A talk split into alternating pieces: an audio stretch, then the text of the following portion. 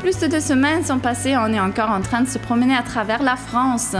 Lentement, tout le monde devient de plus en plus fatigué, mais les gars doivent aller à Paris en traversant les derniers cols.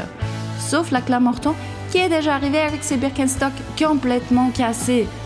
On se relâche et s'installe confortablement dans notre bus en regardant comment les héros de la route se battent pour la gloire. Mein Name ist Bastian Marx. Meiner ist Paul Voss. Und meiner Andi Stauf. Und Rafa Custom bringt nicht nur Lecklen nach Paris, sondern auch euch mit uns. Soll ich mal, ich, ich fange mit einer kleinen Anekdote an, um hier mal locker einzusteigen, hä? Der, Okay, der Simon, danke Simon, hat mir nämlich auf Instagram was geschrieben über Chris Froome aus seinem Buch. Wer das nachlesen möchte, Seite 28 bis 42. Weil wir immer über Chris Froome so viel reden und so. Und er findet ihn geil. Liest du jetzt, ich lese liest du vor, jetzt die er mir 14 Seiten vor? ja, ja, genau, richtig. kleine, kleine Zusammenfassung. Also Chris wohnte in einem Dorf ähm, im Gebiet der Maasai.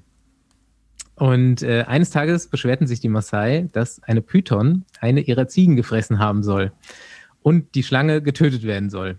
Chris Mutter will die Schlange daraufhin retten und geht mit ihm auf die Suche. Sie finden aber die Schlange nicht, sondern 100 Babyschlangen, Pythons. 100 Baby-Pythons und ähm, nehmen die in einem Sack mit und lassen sie woanders frei. Äh, Chris behält aber zwei. Rocky und Shandy. Er baut ihnen zu Hause ein Gehege und hält sie dort. Die Schlangen werden dann immer etwas größer und die Ernährung wird schwieriger. Die Ratten aus der Nachbarschaft reichen nicht mehr aus, aber gegenüber gibt es einen Kindergarten, die Kaninchen in einem Gehege halten. Gegenüber ist ein Kindergarten, hat er die Kinder verfüttert. Ab und zu geht Chris, äh, wenn alle Kinder weg sind, zum Kindergarten und klaut ein, zwei Babykaninchen. Ein, zwei Gibt Babys. sie, gibt sie seinen Schlangen. Da sind sie circa eins bis ein, eineinhalb Meter groß als Futter. Mit 14 geht Chris dann aufs Internat äh, nach Südafrika äh, und kann nur noch, wenn er zu Hause ist, äh, sich um die Schlangen kümmern. Sonst macht das die Mutter. Shandy muss er irgendwann aussetzen, weil sie sehr aggressiv war. Rocky war circa zwei Meter groß und büchste irgendwann von zu Hause aus. In einer Nacht äh, schrie seine Mutter plötzlich nach Christopher. Normalerweise sagte sie Chris. Rocky war äh, bei ihr im Bett und wärmte sich an ihr. Und sie sagte Eyeball to Eyeball. Kurz danach wurde die Schlange auch im Wald ausgesetzt. Das war die Geschichte. Solche Anekdoten finden sich im Chris Froome Buch. Also vielleicht auch mal ein Read wert. Ja, habe ich mir gerade schon überlegt. Muss ich mal lesen, auf jeden Fall. Ich habe auf jeden Fall noch. Von wann ist denn das? Das ist eine gute Frage. Es wäre eigentlich cool, wenn da noch so aktuelle Sachen drin sind. Oder Ich weiß nicht, muss ob man ich sich sogar irgendwann einfach den Blog von ihm angucken. Ich weiß nicht, ob ich mir sogar das Buch durchgelesen habe, weil irgendwie kommt mir die Geschichte bekannt vor und ich weiß auch relativ viel aus seiner Kindheit und Vergangenheit. Ich weiß nicht, ob ich eine Doku geschaut hatte oder das Buch gelesen. Muss man sich vielleicht dran erinnern, oder? Wenn man das Buch gelesen hat. Chris Froome, The Climb. Ja, Paul, bei dir fällen ja öfters mal irgendwelche Sinneswahrnehmungen aus. Insofern weiß man. Das gibt's für als gebrauchtes Buch für 3,92. Das bestelle ich mir jetzt. Ja, ich habe hier Aber ein paar ungelesene Radsportbücher stehen. Die nehme ich jetzt mal mit in Urlaub. Vielleicht kann ich von einem oder zwei davon ein paar Rezensionen halten. Sehr gut. Welche hast du denn da so? Ah, warte, ich gehe gerade mal hin.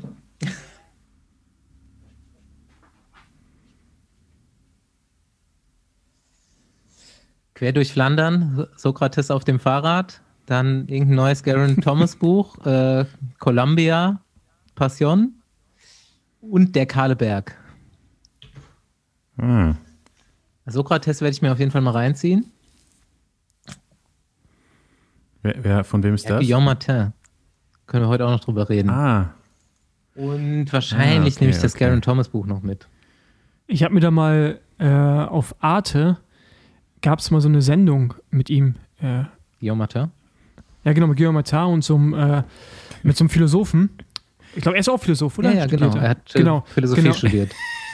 Genau, ich habe gerade nicht zugehört, deswegen. ist man äh, dann eigentlich direkt Philosoph? Nee, ich habe gerade nicht zugehört, deswegen äh, habe ich gerade nochmal gefragt. Gut. Wahrscheinlich ist es erwähnt gehabt. Äh, genau, und da gab es so eine, ich glaube, 15 Minuten ging das. Und das war, das ist relativ aktuell, also muss aus dem Ende letzten Jahres, Anfang diesen Jahres sein, aber die Aufmachung dieser Sendung ist wie als wenn das in den 90ern gedreht worden wäre. Auch so mit Grafiken, die auf einmal hinter ihnen an der Wand projiziert werden. Geil. Und dann geht's also so schon ziemlich cool, aber halt so, so Dominik Cle- Dominik Klemme-Style, weißt du, der wird sich freuen. Ähm, ich habe ein ganz gutes Zitat äh, zu ihm von der Etappe vom Sonntag von entweder Sean Kelly oder Stephen Roach, wer auch immer da gerade am Drücker war bei GCN. Ähm, als er diese komplette 30 Kilometer oder 25 Kilometer Abfahrt hinter dieser Gruppe mit offenem Trikot runtergefahren ist, wie ein Fallschirm, meinte der dann so, ja, auf dem geilen irischen Englisch, das, feiere ich auch total ab. Uh, he may be an intelligent person off the bike, but please, please, close your jersey now. er hat es aber durchgezogen. Ja, im Eifer des Gefechts wahrscheinlich vergessen, ne? Der ist so abgefallen in der Abfahrt, oder? Ja, aber der ist halt Ja, komplett ja. mit offenem Trikot die ganze Abfahrt gefahren mit 80 Sachen. Und hat es nicht geschafft, da hinzufahren. Es waren halt teilweise nur 20 Meter oder so. Naja. Das, Gut, das ähm, dazu. Dann, ähm, ja, wir haben das gar nicht besprochen. Können wir jetzt schnell machen? Gehen wir chronologisch vor oder? Ja. Würde ich Einfach- sagen. einfach, sonst kommt. sonst komme ich eh nicht Alles mit. klar. Dann ist der erste, Hat schon, mal gut ange hat schon mal gut angefangen. der erste, den wir hier zu feiern haben. Andi, du hast extra gefragt, wann haben wir die letzte Folge aufgenommen? Ist Nils Pollitt, die Giraffe, Tour de France Sieg nach Fürth. Chapeau. Chapeau, wir, Ja, wir hatten Tränen in den Augen. Ja, ich habe es nicht geschaut. Ähm, Klar, wie immer. aber äh, ich habe mich auch gefreut. Äh, Ja, war schon eine geile Nummer. Und dann auch noch Solo-Sieg. aber jetzt mal, aber, aber jetzt, jetzt mal ganz Wie kurz. war das nochmal davor in der Folge? Die nennt- Das, äh, äh, die nennen da die war jetzt Basti ja völlig enttäuscht, völlig enttäuscht. Und dann äh, Ja, der hat sich einfach gab es vertan. Ne? natürlich direkt den ersten Der hat Bohrer-Etappensieg. sich einfach vertan. Und Mittlerweile ja schon So zwei. kurz vorm Ventoux hat er dann gedacht, ah fuck, morgen wollte ich ja ausreißen. Dann genau, in der Etappe vertan. Der Etappe. Das wäre witzig, ne? Das wär witzig. So, ah ja, heute ist ja die flache, die, die flache Etappe. Wie, Dann fährst du los wir und auf einmal so- Heute. Machen wir mal zu. Nils, fahr nicht so schnell, kommt noch Ventoux. Was? Ja, drauflatschen kann er. Ich kann mich nur wiederholen. Äh, hat er da Ja, äh, auf jeden Fall mal unter Me Beweis mega gestellt. geil, also richtig äh, mit der Brechstange und äh, okay, als man dann mit Imanol Erviti und weiß ich gar nicht, wer es war, von Bike Exchange unterwegs war, dann war Nils Pollitt natürlich auch irgendwo der Favorit, aber vorher noch Küng irgendwie auch stehen lassen am Berg, der hätte ihn wahrscheinlich nicht so einfach wegfahren lassen. Und der Rest der Gruppe war ja auch wirklich gut besetzt. Da war ja noch ein Alaphilippe dabei auch, ne? ja. Und ein André Greipel. Und ein André Greipel, das habe ich mir auch ja, noch gut, mal. aber der, der hat ja die schlechtesten Chancen von allen. Weil mit dem will ja gar keiner irgendwo ankommen. Ja, er, Aber- er meinte, er hat äh, Er vorher mit Nils schon ganz viel Taktik besprochen in der Gruppe, bis das dann. Und Ja, er hat ja, ihm auch gesagt, Nils wenn er gesagt. fährt, fährt er nicht hinterher. Ja, er meinte aber auch Nils wollte wohl schon eher losfahren. Und dann meinte er, Mhm. warte mal noch, du bist hier eh der Stärkste. Ja, aber ich habe ich hab Ja. das in Ricks Podcast gehört. So, Rick und André machen ja jetzt Tour-Podcast, finde ich auch eigentlich ganz geil. Und da meinte er so, ich habe ihn eigentlich beschwichtigt, weil der war total äh, heiß und äh, ich wollte aber so lange wie möglich selber dabei bleiben. Ey, macht mal ruhig jetzt, Ja. ey, sonst falle ich hier nur ab. Ja, war schon eine krasse Gruppe. äh, Also, die konnten schon alle richtig treten, die dabei waren. Und äh, dann ja, am Ende überragend gemacht. Herzlichen Glückwunsch nochmal. Ich glaube, ich habe sogar damals bei One gesagt, dass für Bora die beste Chance auf einen Etappensieg äh, bei Nils liegt. Paul, Paul Ja. hat's gesagt. Ich habe es gesagt. Paul hat's gesagt. Ich habe es gewusst. Ja. Warst schon mal mit 50 Prozent richtig mittlerweile. ja gut, er war der Erste, ne? ja, Ja, ein bisschen ketzerisch auch die Kommentatoren, auch international, auch heute wieder bei äh, Patrick Konrad, wozu wir noch kommen. Ähm, viel der Satz so, since Peter Sagan is gone, they are winning. Ja, also ich glaube schon, dass so ein Sagan viel, viel blockiert in so einem Team. Ne? Also weil du siehst ja immer die Chance, mit einem Sagan eine Etappe zu gewinnen. Also auf vielen Etappen. Ich glaube schon, dass das ähm, an der Teamtaktik einiges ändert, wenn er nicht mehr dabei ist. Also hast du ja gesehen. ja, vor allem äh, grüne Trikot, ne? Und Also genau, grünen Trikot, ja. bei so Besetzung von Gruppen ging es natürlich wahrscheinlich vorher immer darum, dass Sagan in die Gruppe geht, auch um die, die Sprintwertung unterwegs zu holen.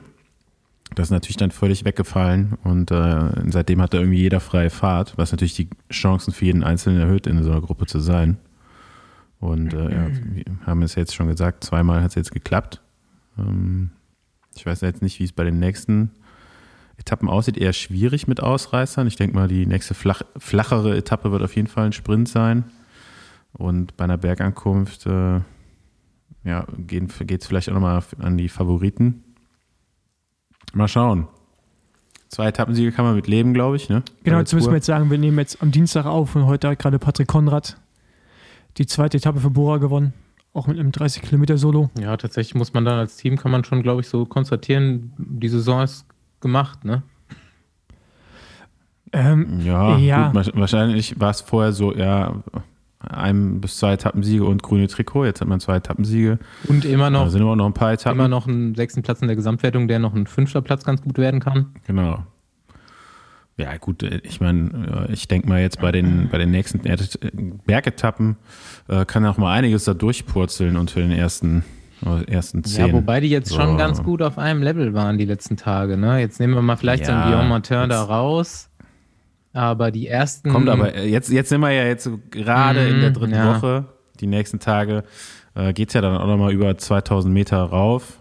Ähm, was ja immer noch so eine, wahrscheinlich ein bisschen unter 2000 Meter ist ja immer noch so eine magische Grenze, wo dem einen oder anderen mal schnell die Luft auf, ausgehen kann. Einfach auch von jetzt auf gleich. Ne? Also hat man ja immer wieder gesehen bei so Etappen durchs Hochgebirge.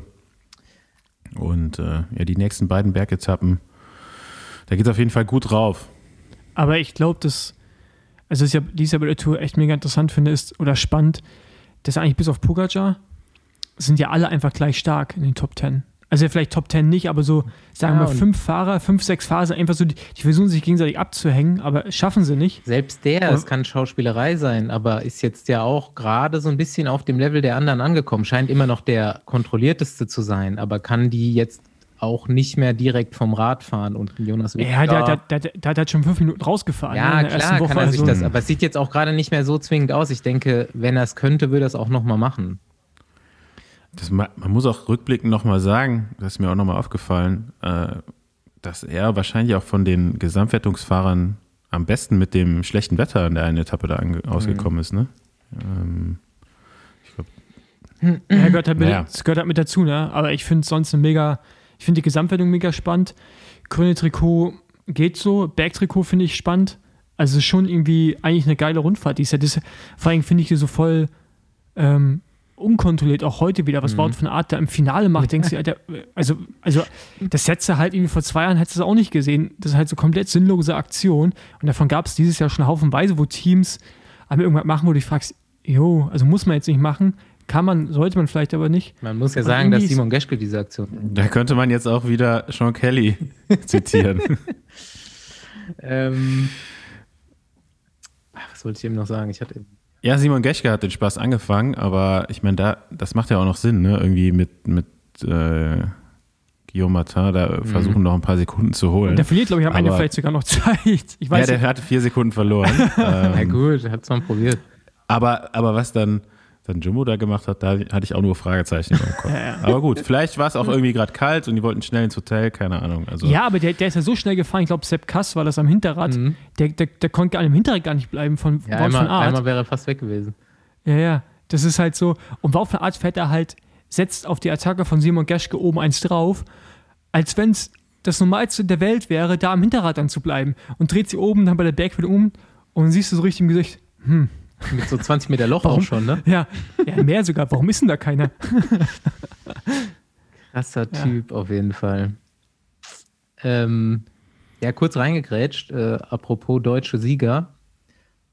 Max Walscheid holt die Willy Challenge in der Tour. Ich weiß nicht, wer es letztes Jahr schon mitbekommen hat.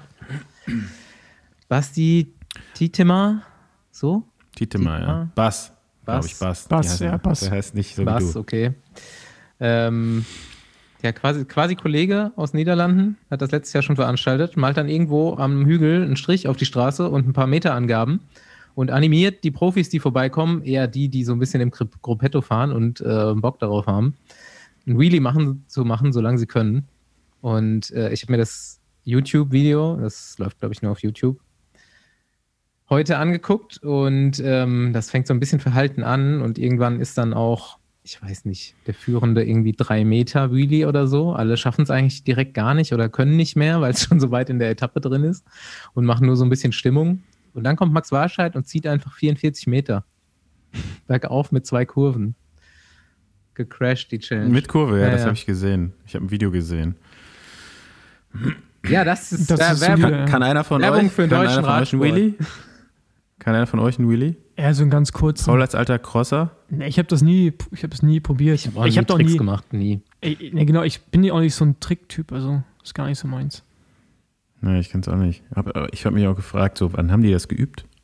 Ja, manchmal haben die ja Langeweile. Ich glaub, also das ist irgendwie so, das so wie, weißt du, so diese Dance-Moves für TikTok. Ich was glaub, sowas also, hast du auch das ist, früher- sowas ist halt Das für ist genau das Gleiche. Ja, genau, Das ist Nils, wenn sie so Wheelie ist, Wheelie sind, ist, ist Tick, sind die Dance-Moves von TikTok für Radfahrer. Ja, ja, Ja, weiß ich nicht. Hast du bestimmt. Ich kann es mit, dem- mit dem Stadt, ich hatte mal so ein Stadtrad, mit dem konnte ich das eigentlich ganz gut. Also auch so, so lang wie ich wollte, aber mit dem Rennrad so keine Ein- Ahnung, ich eingeklickt dann noch. falschen Schwerpunkt. schwierig. Ja, das übst du halt als Kind so auf dem BMX oder so. Aber selbst da habe ich eigentlich eher nur Ich so. habe es mit so einem Tracking, Tracking-Bike, gutes altes Herkules, das mir irgendwann dann beim, beim Wheelie das Hinterrad zusammengeklappt. Ich meine, das Ding war 30 Jahre alt oder so. Aber Ja, ich glaube, das wird auch äh, die nächsten Jahre noch beliebter werden, diese Challenge. Es wird auf jeden Fall bekannter scheinbar. ja, ja, irgendwie, der hat da ganz gut äh, so. Ist, die, die kennen ihn alle, ne? Der ist ja ein, also ein YouTuber aus Holland. Ja, und jetzt- Der macht, der ist jetzt schon das dritte Jahr, glaube ich, bei der Mhm. Tour oder vielleicht sogar schon länger. Verteilt am Champs-Élysées immer Pizza. Und ähm, ja, der steht halt immer irgendwo am Berg und äh, macht da seine Videos und ja, diese, ja, da war er diese selbst auch gut, ne? als Nachwuchsfahrer. Mhm. Ja, ist irgendwie auch noch so in den ähm, U23-Klassen so gefahren. Und äh, bei BMC, glaube ich sogar, ne? Mhm. BMC Nachwuchsteam, Ja, genau. ja. Devo-Team von BMC. Ja, Genau, ähm, hier, wir wollten ja chronologisch vorgehen, aber das Klappt nicht. irgendwie sind wir, Nils steht bei uns an fünfter Stelle. Ja, Äh. hätte halt einer ordnen müssen. Okay, aber wir können auch mal so, so ein paar Sachen irgendwie aus deutscher Sicht. Roger Kluge hart gestürzt, Ja, fand ich. Äh, also irgendwie dies Jahr, die stürzen auch nicht mehr einfach nur so, ne? Also Kugel, äh, nee, Schulter auskugeln, da irgendwie direkt was brechen oder halt so viel Haut runter, dass du eigentlich auch nicht mehr weiterfahren kannst. Es ist Wie ja viele so so, krass, Mumien finde ich. dieses Jahr da waren. Ja, ne? Mann. Das ist, also vielleicht kommt es einer so nur, nur so vor, Rafael aber Maika sieht jetzt schon auch so heftig. aus, habe ich heute gesehen. Toni Martin Und, ähm, auch komplett zerlegt, natürlich. Ja, ich er hoffe, ist auch raus. Ja, ich hoffe, dass er sich da irgendwie äh, bis Olympia einigermaßen erholen kann und äh, ja, irgendwie so die Chancen auf eine Medaille aufrechterhält. Ja, Toni Martin auch krass, wie oft er einfach auch stürzt. Der Das ist ist auch halt, äh, international bekannt. Das ist heftig. Und ne? immer wieder aufsteht, muss man auch sagen. Ne? Also, Ja, aber das das finde ich ja eigentlich schon krass. Also, er ist ja echt. ist ein Panzer halt. Also, ich ne? weiß gar nicht, wie viele Stürze ich insgesamt, also in, inklusive Jugendklassen in meiner Karriere habe. Das ist, glaube ich, ein Bruchteil von dem. Ähm, Toni Martin natürlich fährt noch viel, ist noch viel mehr Rennen gefahren, klar. Aber äh, sich jedes Mal wieder so aufzurappeln ähm, und weiterzumachen, das ist ja schon, schon krass, auch wenn man so oft stürzt. Ne? Hallo in den Besenwagen. Kluges Tour-Update 2.0. Ist eine Menge passiert seit meiner letzten Teilnahme. Ähm, nachdem Caleb raus war, haben wir das umgesetzt, was ich schon angestrebt hatte oder gesagt hatte, wir wollen in die Gruppen gehen. Das Zeitfahren habe ich als Ruhetag genutzt. Den Tag danach habe ich mich selber in einer Zwei-Mann-Gruppe gefunden. Das war nicht ganz so geplant, aber dennoch eine gute Erfahrung und äh, überraschenderweise sind wir weit gekommen. Das war zumindest das Feedback, was wir am nächsten Tag erhalten haben von allen, dass wir uns doch ganz gut geschlagen haben. Aber dennoch war es natürlich aussichtslos von, von Beginn an. Den Tag danach eine größere Gruppe mit äh, Phil und Brent drinne, ähm, wo wir, ja, ich glaube, Brent wird Top 10 fährt er da nochmal. Dann ging es in die Alpen. Die ersten Berge standen an. Ähm, war gar nicht schön, weil einmal war das Wetter nicht schön und zweitens ja, ging es mir immer noch nicht ganz so gut. Ich habe ein bisschen mit muskulären Problemen gekämpft gehabt äh, von Anfang an. Aber gut, auch die Berge haben wir irgendwie überlebt. Sehr knapp am Sonntag. Tinius mit dem Zeitlimit. Ähm, andere waren knapper dran, aber ich habe es äh, geschafft. Äh, einen haben wir verloren, einen weiteren, Jasper. Der hat es leider nicht geschafft zum Ruhetag. Dann der Ruhetag in Tinius war wunderschön, Sonnenschein, so wie man sich das gewünscht hätte, einen Tag zuvor. Aber gut, lieber am Ruhetag die Sonne als äh, Regen am Ruhetag. Jo, danach ging es ganz gut weiter bei mir. Dann der Ruhetag hat wieder ein bisschen definitiv was freigesetzt. Ähm, ähnlich wie beim Giro schon, habe ich mich den Tag danach ganz gut gefühlt und den Tag danach noch besser, was dann der Mont Ventoux-Tag war, wo ich mich erfreulicherweise nicht im letzten Gruppetto aufgehalten habe, sondern ja, erst in dem sogenannten Sagan-Gruppetto, das ist das zweite Gruppetto. Allerdings war der Tag an sich zweimal Mont Ventoux. Ich hatte aufgerundet 7000 Kalorien ähm, verbrannt, laut meinem Garmin-Gerät. Ähm, hat sich das dann am nächsten Tag gerecht. Also dann hatte ich wieder zwei Tage, die von den Beinen her gar nicht so gut waren. Ich wäre gerne in der Gruppe gegangen, in die Gruppe gegangen. Am äh, Etappe 12, die die Nils gewinnt. Das war schon noch so eine Gruppe, von der ja, ich jetzt immer noch vielleicht träume. Eigentlich eine gute Gruppe, wo man weiß, ja, jeder hat irgendwie eine Chance, ist ein bisschen Taktik, attackieren etc. War jetzt nicht mega schwer vom Profil her, aber ja. Wir hatten aber dort unseren Harry drinne und der hat äh, echt eine super Figur gemacht. Äh, unser, ja, einer unserer Youngster neben Brent mit 23 Jahren äh, wird Dritter auf der Etappe und ähm, ja, braucht sich nichts, nichts vorzuwerfen zu haben. Und Etappe 13, nicht Freitag der 13., aber Freitag die 13. Etappe. War zumindest für mich kein gutes Zeichen. Ähm, ich hatte mich etwas besser gefühlt, war auch am Anfang wieder ein bisschen aktiver, auch mal kurzzeitig äh, in einer kleinen Gruppe dabei, die aber relativ zügig wieder gestellt wurde. Und dann sollte es eigentlich ein schöner Tag werden, äh, mit einem vermutlichen Sprintfinale, dadurch, dass nur eine kleine Spitzengruppe unterwegs war. Ähm, nur kamen wir dann zu Kilometer, keine Ahnung, 140, 50 ungefähr. Ähm, die Spitzengruppe war relativ nah, also ich glaube keine Minute mehr. dann fingen Attacken wieder an. Also wir haben auch angefangen, Phil hat angefangen zu attackieren im Feld, hat da wieder Schwung reingebracht. Somit entstand wieder Hektik und äh, ja, die Geschwindigkeit ging natürlich ein bisschen nach oben. Und äh, die Straßen waren relativ schmal an dem Tag, also relativ kleine Ortschaften, ein bisschen wellig, hoch runter.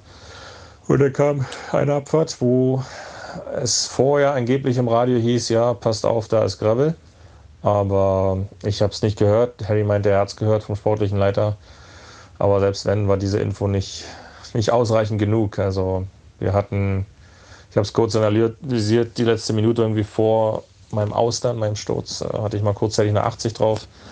Dann ging es wieder runter auf 60, wieder hoch auf 70 und dann, dann passierte der Sturz. Also ich konnte noch auf, weiß nicht, 65 vielleicht bremsen, aber dann ging es von 65 runter auf 40 und 0, so ungefähr.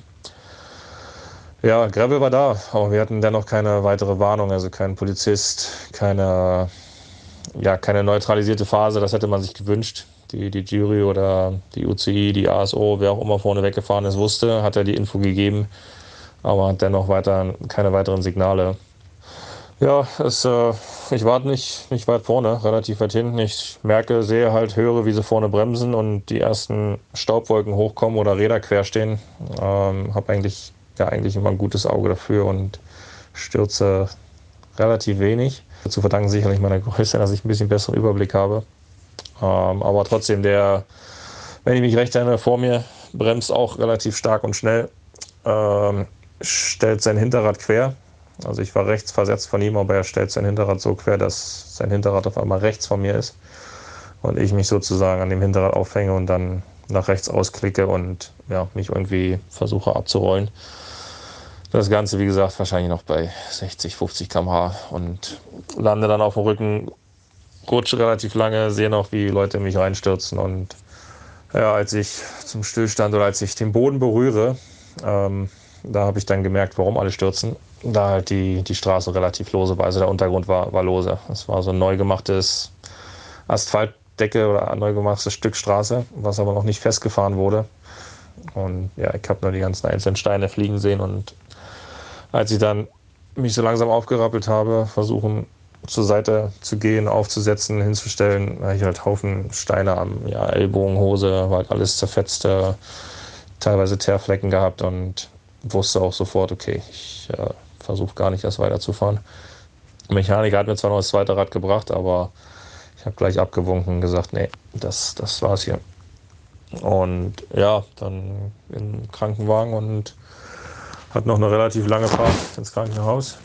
Dort wurde ich dann gründlich gesäubert, brauchte extrem starke Schmerzmittel, dass sie überhaupt die Wunde säubern konnten. Äh, musste am Ellbogen ein bisschen genäht werden. Und äh, ja, bin dann tags darauf nach Hause geflogen. Äh, nie schön, ähm, aber ich habe keine Knochen gebrochen. Das ist zumindest ein bisschen das, das Positive. Das heißt, klar, der fast erste oder nächste Gedanke beim Sturz ging gleich nach Tokio. Aber nach Feststellung nichts gebrochen, dachte ich, okay, ist jetzt nicht so schlimm. Aber die Wunden sind doch so groß äh, oder großflächig wirklich, besonders am Rücken, dass äh, ich vermutlich erstmal sieben Tage, also bis einschließlich diesen Freitag noch von meinem Sturz am Freitag kein Rad fahren werde. Da wirklich ich ja fast jeden Tag Verbandswechsel mache und äh, ich einfach mich nicht danach fühle, aufs Rad zu gehen. Und nach meinem Ausfall sind wir jetzt noch zu viert. Ähnliches Drama wie, wie beim Giro. Das Team wird immer kleiner. Ich hoffe aber, die letzten vier überleben jetzt die letzte Woche auch noch. Und ähm, vielleicht versuchen sie es nochmal. Die Chancen sind zwar geringer jetzt mittlerweile, äh, entweder richtige Bergetappen oder richtige Sprintetappen. Aber sie werden es sicherlich auch auf den Sprintetappen probieren und man weiß ja nie, dritte Woche Natur ist immer noch alles möglich. Und Harry und Brent, glaube ich, sind immer noch recht gut drauf, was ich so noch mitkriege aus der WhatsApp-Gruppe. Sind die noch motiviert. Und äh, ja, ich drücke den Jungs die Daumen auf alle Fälle. So, ich hatte Tokio schon kurz angeschnitten, aber jetzt nochmal. Ähm, es sind immer noch gute zwei Wochen bis zu meinem Abflug am, äh, am 28. Und äh, ja, ich halte immer noch daran fest, oder bin guter Dinge, dass ich in Tokio starten werde, dass äh, die Wunden doch dementsprechend äh, gut heilen, dass ich ja hoffentlich bald wieder Radfahren kann, trainieren kann. Wenn es halt noch zwei, drei Tage länger dauert, dann dauert es zwei, drei Tage länger. Aber ich werde fliegen und äh, ich will natürlich starten. Wenn ich dann nicht die beste Form habe, dann, dann soll es halt nicht so sein. Aber ich werde nicht, äh, ich werde sicherlich nicht zu Hause bleiben. Dazu müsste jetzt schon größere Probleme haben, dass sie sagen, nee, das äh, macht jetzt keinen Sinn. Aber, aber ja, ich bin guter Dinge, bald wieder aufs Rad gehen zu können. Und äh, ja, bisschen Straßentraining, ein bisschen Bahntraining in Frankfurt oder und dann, wie gesagt, am 28. Abflug nach Tokio. Es gibt auf jeden Fall einen würdigen Nachfolger in der schwarze Trikotwertung. Das ist nämlich im Moment Tim de Klerk. Der, oh, oh ja, kämpft, der auch gestürzt, bei dem gleichen ja, Sturz, glaube ich, ne? Ja. Kämpft auch noch so ein bisschen durchzukommen, aber im Moment letzte Platz, 145 Leute noch dabei. Tim de Klerk. Chris Froome 134. Ich glaube, das wird nichts mehr mit Froome, oder? Ja, nee, glaube ich auch nicht. Ähm, wer sich so ein bisschen Namen macht, bei mir gerade zumindest, ist äh, Vegard Starke Langen von äh, UAE, der im Moment so ein bisschen der neue Tim de Klerk in, in den Bergetappen ist. Der einfach unfassbar viel für die von vorne fährt. Und gestern war so ein, nee, am Sonntag war so ein Moment, wo, ich weiß gar nicht, Maika und danach Formulo alle vorkommen zu ihm, neben ihn fahren, ihn auf die Schulter klopfen und sich bedanken, weil er einfach, glaube ich, 100 Kilometer einfach alleine von vorne gefahren ist. Tempo war auch nicht so mega hoch, aber ganz guter Leuchtturm auf jeden Fall da für UAE. Ja, definitiv. Ja. Hier, du hast hier irgendwas drin stehen, Guillaume Matar und Mathieu van der Poel. Ja, das habe ich heute gelesen. Also on Physics war erstmal das so, weil ich meinte, ja, Physik-Nobelpreis für diese Abfahrt mit offenem Trikot und da nicht mehr hinkommen und dann den schönen zweiten Platz wieder verlieren. Aber der hat auch noch so ein Interview gegeben, Guillaume Martin, wo er nochmal altes, leidiges Thema Mathieu van der Poel angreift für frühzeitig aussteigen nach einer Woche und nach Hause fahren. Und halt so meint, ja, das verändert halt krass die Rundfahrt für die Leute, die sie komplett fahren wollen, weil die fahren das eigentlich nur als einwöchige und fahren quasi all out die eine Woche und verändern halt da das Game so ungefähr die Leute, die drei Wochen fahren, müssen sich dann die erste Woche daran anpassen. Es wird gefährlicher oh, und so weiter. Ja, das ist so ein Rumgeheule, ganz ehrlich. Ich meine, als können die alle keine Nachrichten lesen, die wissen doch, dass der sich auf Olympia vorbereitet und jeder, jeder Fahrer und jedes Team hat andere Interessen auch und das soll man einfach mal akzeptieren. Ich finde es auch mal von Eddie Merckx, ist er da auch mal der Erste, der. Mhm. Also ich, er stand auch in dem Artikel ich, Joins äh, Eddie Merckx. Äh, ich ich habe riesen Respekt für Eddie Merckx, ne? also ich, aber ich finde das halt immer so ein bisschen lächerlich, wie er sich dann halt beschwert in der Presse darüber, dass irgendwie Mathieu van der Poel aussteigt oder Caleb Youn. Ganz ehrlich, also ich meine, das ist halt auch der moderne Radsport. Du kannst halt nicht mehr, also du kannst schon überall, aber dann brauchen sie auch nicht wundern, wenn sie wieder anfangen, überall rumzustoffen, weißt du? Also ich meine, wie soll denn das funktionieren? Drei Wochen Tour fahren, halt, aber dann direkt nach Tokio und so, Mountainbike ne? fahren. Also ja. ganz ehrlich, ein, äh, Mario Cipollini ist auch, glaube ich, nie mit dem Vorhaben, nach Paris zu fahren, dahin gefahren. Ja, wo er es nicht konnte. Ja. Das ist ja vielleicht bei, bei Mathieu noch was anderes, aber ich finde das völlig legitim, dass die, dass der da aussteigt. Also ich meine, ganz ehrlich, da hat der Tour, da hat der Tour ja mit dafür, dass er die Woche nur da war und auch vielleicht zur Radrennen gefahren ist, dass er wusste, dass er nur eine Woche fährt, hat er dem Radsport so viel gegeben, ja, als dass er dem Radsport genommen hat und auch der Tour genommen hat durch seinen Ausstieg. Ja. Also, und letztendlich, Guillaume Matar fährt auf Gesamtwertung. Wenn er nicht in der Lage ist, das über drei Wochen auf diesem Niveau zu machen und auch in der ersten Woche irgendwie schon da zu sein, wie alle anderen Gesamtwertungsfahrer auch, dann sollte er vielleicht auch an seinen Zielen arbeiten, aber nicht sich über andere Fahrer beschweren, dass sie frühzeitig aussteigen, das Rennen schwerer machen. Also, mal, wie die Radrennen fahren. Ist ja völlig Banane. Die fahren in der dritten Woche noch so, als wenn es die erste wäre zum Teil. Oder die zweite Woche. Also, es ist, das ganze Radrennen hat sich halt verändert im Vergleich zu den letzten Jahren. Bau, Finde ich auch. Bauke Mollema. Ich habe mich gefreut. Bauke Mollema, natürlich Etappe gewonnen, aber viel mehr habe ich mich noch gefreut, als am nächsten Tag die SRAM wieder nicht funktioniert hat und das wieder gefilmt wurde. Ich habe von mehreren Leuten dann gelesen, sie haben extra im Fernseher laut gedreht in dem Moment, aber er hat nicht geschrien. Ja, aber, Mhm. aber also ich fahre jetzt auch Swam, ich hatte echt noch nie Probleme. Ja, das Und- liegt ja nur an ihm. Und dann ist, äh, fährt er anscheinend auch ohne Radcomputer. Und ich habe jetzt einen Artikel gelesen, ich weiß nicht, ob das stimmt, ob das irgendein Humbug ist. Das haben die wohl getestet, ist aerodynamisch schneller und deswegen macht er das. Aber ich kann mir nicht vorstellen, dass es bei Bauke Mollema der Grund ist, dass er keinen Radcomputer fährt aufgrund von Aerodynamik, wenn ich mir Bauke Mollema anschaue. Also, Warum? Ich glaube nicht, dass er so Nee, unaerodynamisch am Rad ja, aber, aber, aber das Ding, wir reden da, also ich glaube nicht, dass wir über so einem Radcomputer von, äh, keine Ahnung, mehreren Watt reden. Also, jetzt sagen wir mal 10 Wenn es Watt. fünf Ich glaube, der sind, hat einfach keinen Bock. Ja, genau wenn es das. fünf sind, ich meine, für fünf Watt sind die auch jahrelang diesen hässlichen Aerohelm von Giro gefahren. Also, keine Ahnung, da mache ich mir lieber einen Tacho ab, oder? Ich finde, bei Bauke Mollema, ich gucke mir ja immer so ein bisschen die Fahrer aus Trittstil-Fitting-Perspektive auch an. Und ich finde es auch jedes Mal wieder total beeindruckend. Tour de France guckt man halt irgendwie noch mal mehr Radsport, ich jetzt als sonst eh schon. Wie krass unterschiedlich einfach immer noch Fittings sind und mit wie unterschiedlichen Einstellungen, die halt alle schnell Rad fahren können.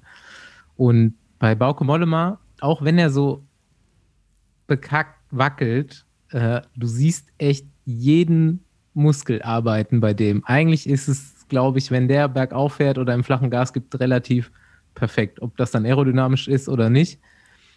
Der hat eine extreme Zugphase, der benutzt Sprunggelenk richtig krass. Also so, Andi, das ist ja auch immer dein Punkt, ne? Wie der Fuß gehalten wird, beziehungsweise wie hoch jemand sitzt. Ob die so spitzfüßig fahren.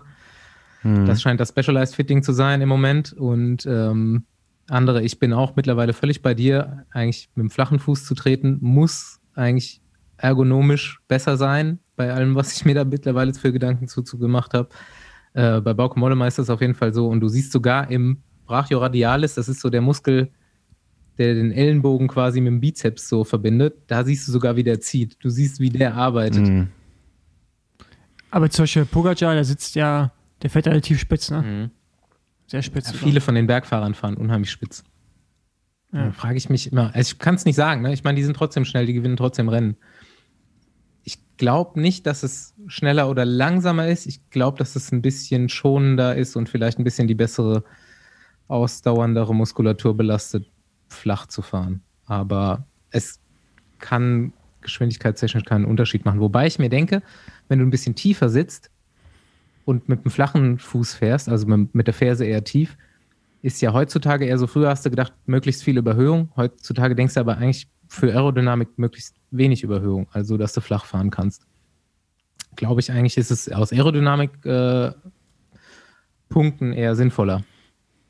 Aber bei Bohrer sitzen die auch alle relativ Sehr hoch. niedrig. Ne? Nee, nee, also Hä? viele sitzen sehr Also- hoch. also- Schachmann sitzt also- extrem hoch, äh, Felix Ja, okay, Großschartner sitzt extrem hoch. Manche sitzen also auch jetzt- niedrig, du hast recht. Ja, genau, ich wollte gerade sagen, so, also Kemner, äh, Konrad, Konrad der Mühlberger ist jetzt ja. weg. Mühlberger ist jetzt weg, aber der saß auch so, Mhm. hat auch extrem runtergedrückt. Also mir letztes Jahr ist mir aufgefallen bei der Tour, dass die auch alle relativ, Ich also es sah denk- tief aus. Ich denke mir auch so, die Großschartner fährt auch so. In so einem Pro-Team manchmal, dass sie die Fahrer einfach so lassen, wie sie es gerne machen. Dass sie vielleicht so, ein, so einen Äh, Input ja. geben, aber die denken Du musst sich ja dann auch so, erst- nee, der nee, Fahrer also- ist jetzt schon so lange so gut gewesen, da, dass er an der Position ist. Jetzt rede ich mit dem Also- und frage den auch selber mal, wie er es haben Da will. muss ich mal was Ja, dazwischen. mach. Also es gibt Teams, ähm, die, die sind da so, okay, wir stellen das Rad ein. Mhm. So, also der Fitter wird auch Entscheidungen haben. Oder Dürfen wir das Team aber nennen? in den meisten Teams, in den meisten Teams wird es wahrscheinlich so sein, dass die Fahrer sich gar nicht fitten lassen Mhm. wollen, weil die fahren eben Ja. schon seit zehn Ja. Jahren so. Und du musst halt erstmal einen Fahrer haben, der dafür offen Mhm. ist. Ähm, Fitte mal Valverde. aber Sag mal Valverde, Alter, wir machen jetzt mal hier was Ja, nee, den musst du ja nicht finden. Den musst, äh, eigentlich musst du alle so draufsetzen wie den wahrscheinlich. ähm, nee, also da, da, das wird wahrscheinlich auch oftmals so ein, so ein Grund sein, ne, ob der Fahrer überhaupt sich fitten lassen will. Also bei, Und ähm, oft hast du ja auch ne, Hersteller, die ihr eigenes. Fitting-System haben.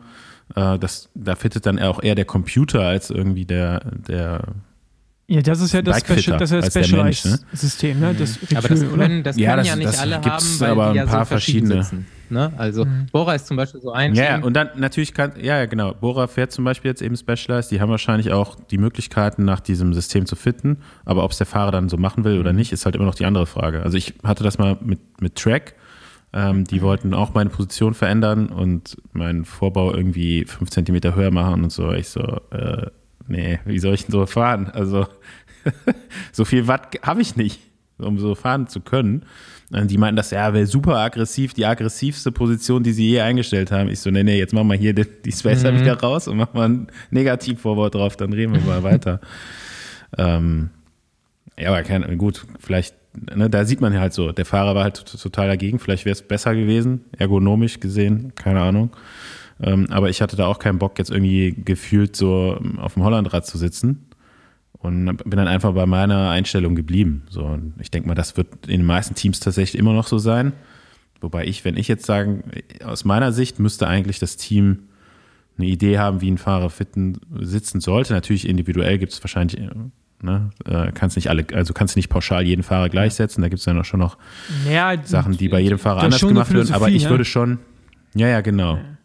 Ich würde das schon irgendwie auch von Teamseite her auch äh, versuchen durchzubringen, genauso wie Training und etc. pp. Ne? ja, ähm, Also, ich denke, man entwickelt sich auch in so ein, also nicht jeder natürlich, aber wenn man es richtig macht, entwickelt man sich auch in so eine Position rein. Ich denke auch, das habe ich auch schon öfter gesagt, dass du nicht immer gleich sitzen solltest. Einfach um mal wieder neue Reize in der Muskulatur oder neue Winkel zu triggern. Das, gibt ja auch Overuse hier und da und der Körper kann sich anpassen. Und wenn du mal irgendwie ein paar Wochen mal anders trittst, vielleicht über den Winter, dich da mal ein bisschen anders positionierst, vielleicht auch mal ein bisschen nicht so aggressiv, dann schulst du deine Muskeln auch mal wieder ein bisschen anders. Naja. ja, als Profi hast du ja auch fast alle zwei Jahre ein neues Mhm. Rad, ne? Oder vielleicht auch mal öfter, äh, wenn du Hersteller, wenn du einen Teamwechsel hast oder einen Ja, und dann Sponsorenwechsel. hast du vielleicht so, auch neue, neue halt Schuhe anders, ne? und die Bohrungen unter den Schuhen sind nie an derselben Stelle. Manche lassen so gar nicht zu, weiter hinter zu gehen als andere. Du kannst die völlig Ja. unterschiedlich einstellen. Äh, ja. ja, muss anpassungsfähig sein als Profi. Ich habe auch neue Schuhe. Ja. Ich habe jetzt auch weiße Schuhe. Endlich. Nee, schwarz, schwarz immer noch Beste. Ich habe schwarz, Ja, habe ich auch. schwarze MTB-Schuhe. Weiß Straße, Äh. schwarz Offroad. Ja, Basti, Bergtrikot. Bergtrikot, ja, ich habe mich getäuscht. Ähm, ja, du hast schon gesagt, es ist auf jeden Fall spannend dieses Jahr. Ich finde es auch geil, dass Leute mit einem Namen darum fahren. Hatten wir, glaube ich, auch schon mal die Diskussion, dass es oft dann irgendwie jetzt an so Fahrern hängen bleibt, die vielleicht sonst nichts geholt haben oder holen können. Und ähm, auch bei der Etappe am Sonntag, die Sepp Kuss gewinnt, hätte ich niemals gedacht, dass Wout van Aert auf die Bergpunkte geht. Hat er dann aber einfach direkt gemacht. habe ich mich vorher schon aus dem Fenster gelehnt und gesagt so, nee, Quatsch, fährt er nicht. Der fährt um die Etappe. Aber zack, jetzt, keine Ahnung, denkt er, jetzt zieht es noch durch? Auf jeden Fall. Also die fünf Fahrer, die da jetzt in äh, so in einer Punkterange von irgendwie zehn Punkten sind, die werden auf jeden Fall alle noch voll drauf fahren. Ähm, das sind halt Woods, Quintana, Wout Pöls, Puls, äh, Wout von Art und äh, auch Bauke Mollema. Hat auch noch Ambitionen, schätze ich mal, das Trikot zu holen, wenn es sich irgendwie ergibt. Ne? Ich meine, jetzt hast du noch zwei Etappen, da wird sich das mehr, also wahrscheinlich entscheiden.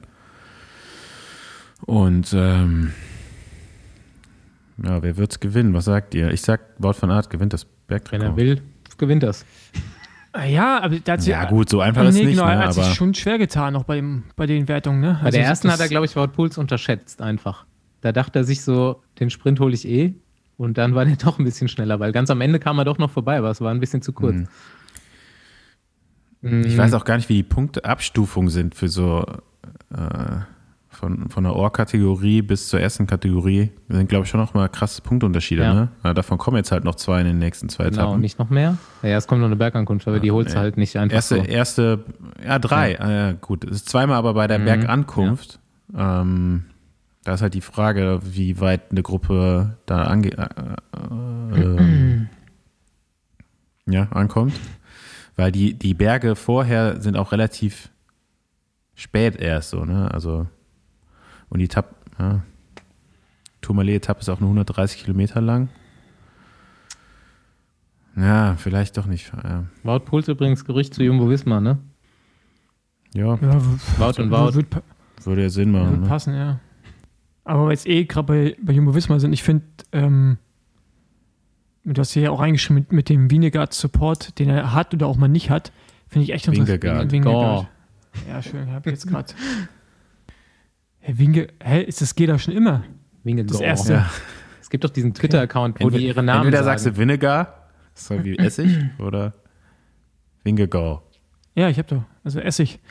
Der, also, Essig. also der Essig-Typ, ähm, Jonas Essig. Äh, genau.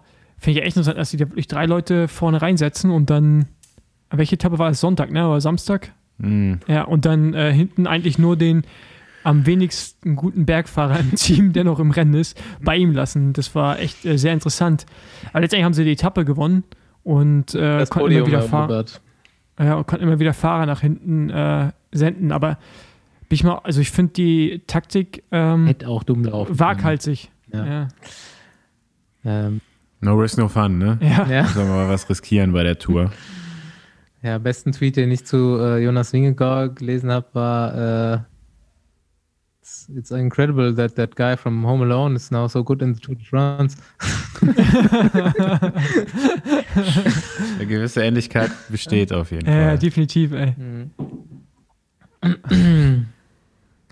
Ja, krass auf jeden Fall. Also wird auch gefühlt eher stärker als schwächer, der Freund. Jetzt haben sie ihre Etappensiege auch beieinander. Okay, Wout, Pu äh, Wout Puls, Wout van Aert holt jetzt eurer Meinung nach noch Bergtrikot. Aber ähm, Das sagt der Andi, ja. Ja, Weiß ich nicht, ja, also gut, ich- ist spannend, ich weiß könnt, nicht. könnte also, auch zweite Platz noch drin sein. So könnte auch noch an Rigo vorbeikommen.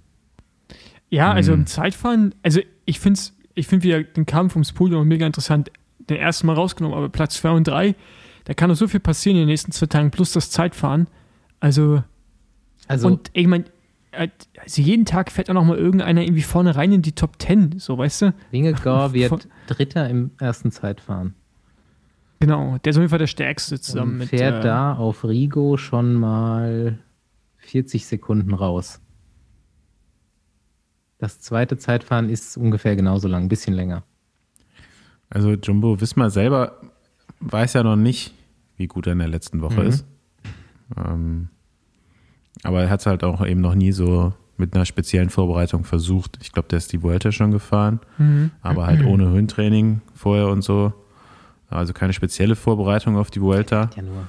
Und äh, Hätte er nur 14 Sekunden Rückstand, fährt er auf jeden Fall vorbei. Und am Berg ist er auch nicht schwächer. Ja, er muss ja jetzt erstmal in den nächsten Tagen am Berg nichts verlieren. Morgen ist unsere Lieblingsetappe, habt ihr schon gesehen? Merritt nach St. Larry. Ja, und da gucken wir einfach mal uns die schön in Ruhe an, die nächsten Etappen. Und weil mir ist nämlich auch scheißegal, wer da aufs Podium fährt. und es ist mir auch egal, wer das Spektakel gewinnt.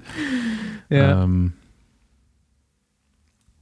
mal gucken, eine, schöne Überraschung, da würde ich mich drüber freuen, wenn noch irgendwas passiert, was man nicht so vorhersieht. Denkt ihr, Leckland ist noch in Paris? Am Sonntag? ja, ich doch, der muss jetzt auch noch da bleiben. Also, Ist jetzt noch im EF-Knast bis Sonntag da. nee, also ich denke mal schon, dass er dann jetzt da in, sich ein paar schöne Tage in Paris macht. Ich glaube, seine Freundin ist Ich glaube, da. du kannst ja erstmal keine schönen Tage machen, jetzt die nächsten zwei Wochen. Ja, gut, er wird viel schlafen. Ich hoffe, dass er, was ich für ihn hoffe, dass er ein schönes Hotel Ja. hat. Aber ich glaube, ich meine, keine Ahnung, so, Du bist halt auf jeden Fall froh, Paar Tage froh Paris dass im du Sommer. nicht Radfahren musst jetzt mehr. das wird er nicht machen. Und dann kommt, kommen die anderen ja äh, Samstag, spätestens sonntags. Dann gibt es noch ein schönes äh, Essen mit dem Team und so. Vielleicht eine kleine Party. Chapeau auf jeden Also- Fall.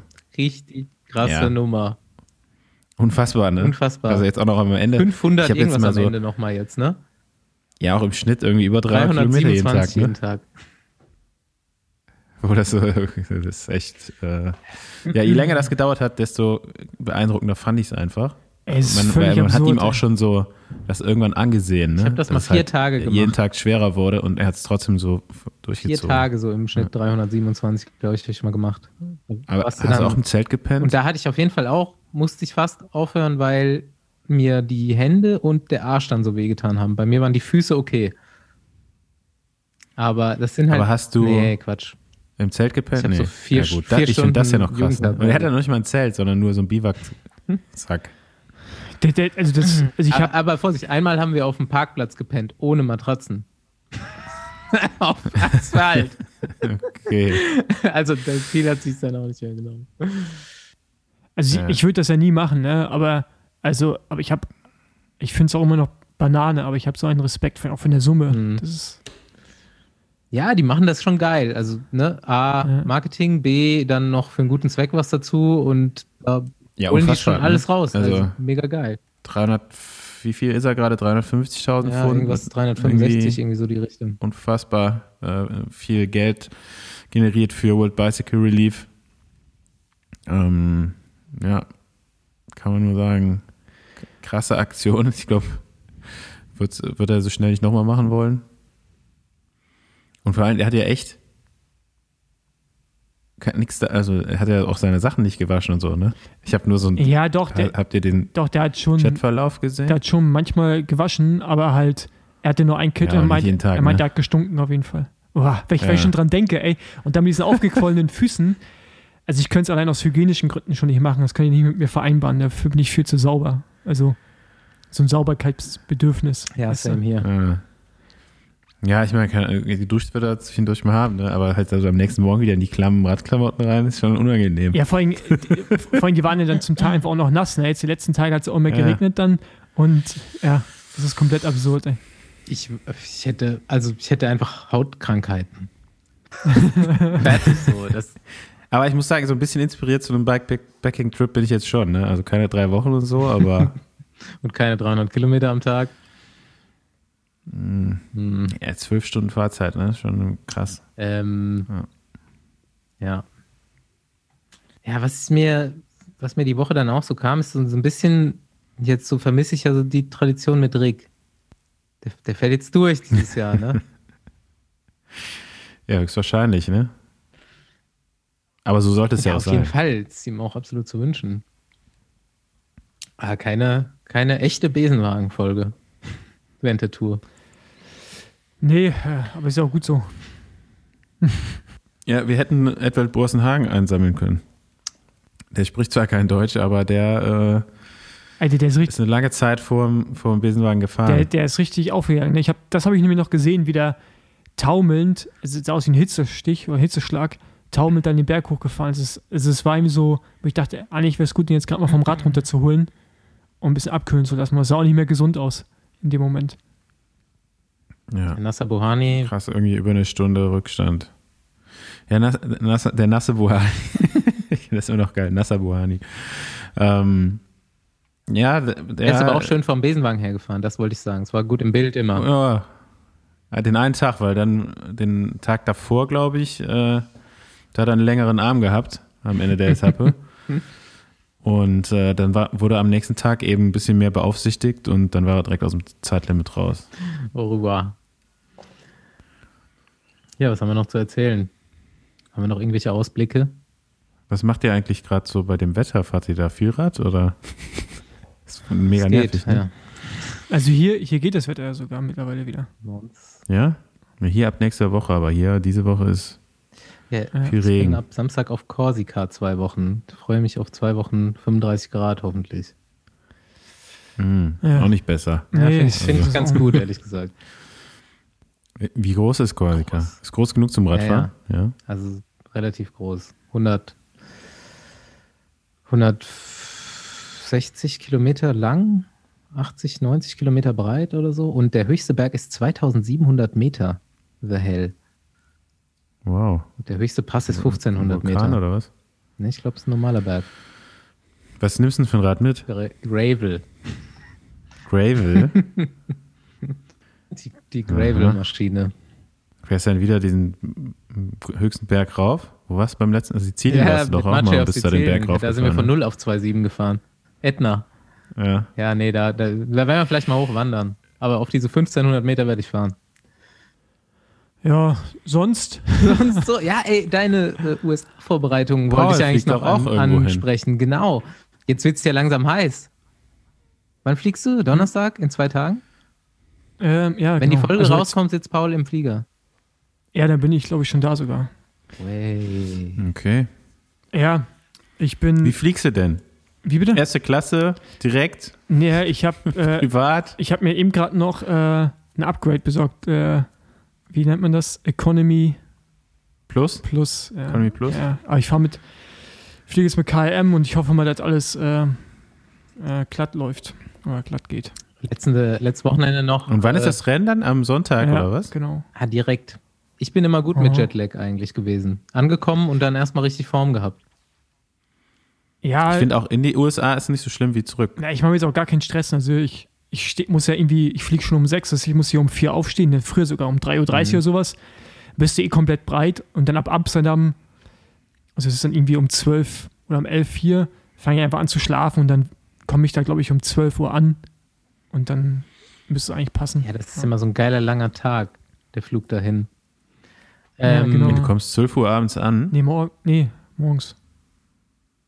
12 Uhr morgens, Ja, also Ja, mittags. der fliegt mittags los und ist mittags da. okay, mittags. Nee, ich fliege morgens los und bin mittags da. Ähm, ja, du bist noch einen relativ stabilen Test gefahren am Wochenende. Nach Tschechien irgendwo oder so, ne? Ja, aber, aber ja, ja. das ist halt so, ich wollte irgendwie mal so ähm, maximal Intake irgendwie auch machen, aber es ist halt schwer, so 100 Gramm Kohlenhydrate selbst mit dir mitzuführen. Dann musste ich irgendwann auch mal so eine, so eine, so eine Wurst essen in Tschechien. Diese Hotdogs, weißt du, diese, Ja, geil. diese Brötchen, die so um so reinstopfen, wo dann ganz viel Mayo oder was ich oder so Knoblauchsoße drin ist. Äh, ja, war in Ordnung.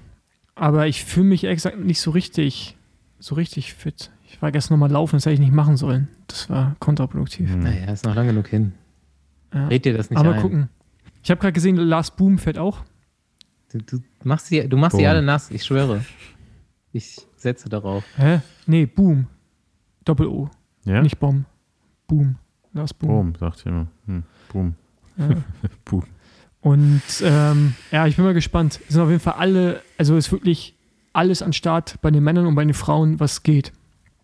Das ist echt krass. Also irgendwie viel, Feind, viel eher. auch, auch viel, äh, 4000 Leute Mhm. im Allgemeinen oder mehr als 4000 sogar. Aber du stehst vorne. Ja, ja, ich habe, ähm, ich muss noch mal, weil ich habe ja keine US-amerikanische Lizenz. Ich habe jetzt ein paar Mal noch Leute irgendwie angeschrieben und dann haben sie mir es äh, bestätigt, dass ich in der ersten Wave fahren kann. Da fahren halt die, sozusagen die Anführungsstrichen Pros, die fahren fünf Minuten vor dem Rest.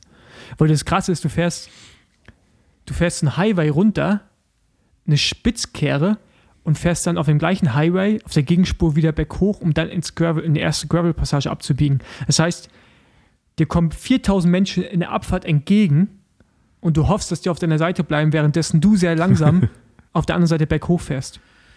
Das ist komplett absurd. Und äh, Genau, und zwischendurch ist noch Verkehr, ne? Also du fährst ja auf öffentlichen Straßen. Keine Übertragung, Und- oder? Gibt es eine Übertragung? Äh, weiß ich nicht, also Sag von, auf jeden Fall Bescheid. äh, von Amber und gab's was, vielleicht gibt's ja was. Mal gucken.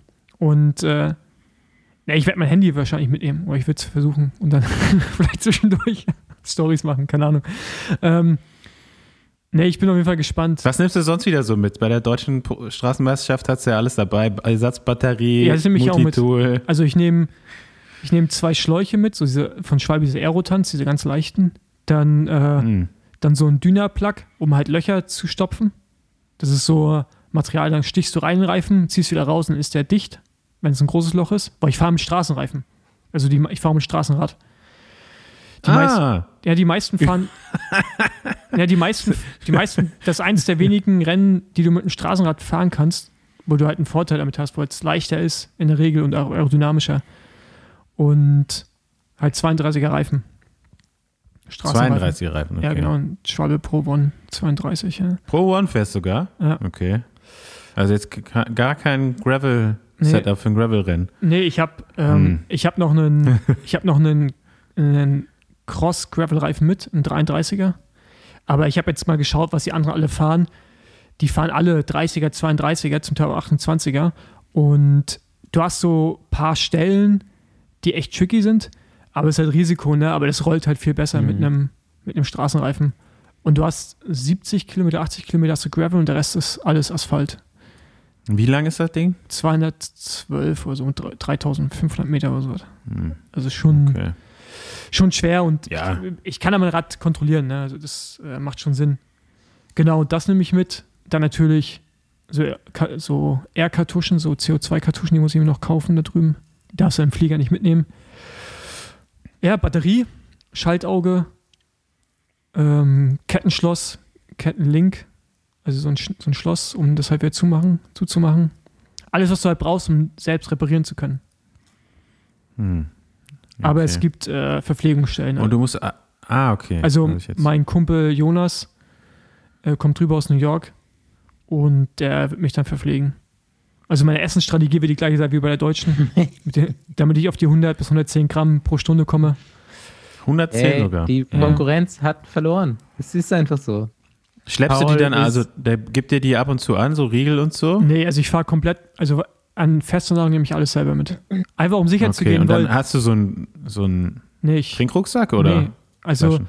ich werde mit äh, zwei, also mit einem Liter fahre ich los. Ja. Äh, Also zweimal 500 Milliliter Flaschen mit diesem ähm, Ministry of Nutrition, dieses Power Carb halt.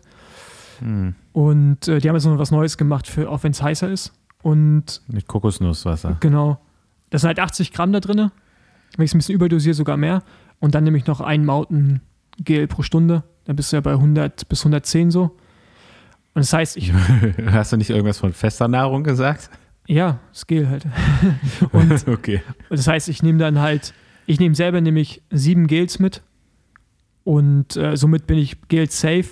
Und bei den Stops sind, glaube ich, acht Stops. Wenn er es nicht schafft, kann ich mir da immer noch irgendwas ziehen, aber ich brauche halt jede Stunde auf jeden Fall mal eine von diesen äh, Power Cup Flaschen, weil sonst habe ich ein Problem.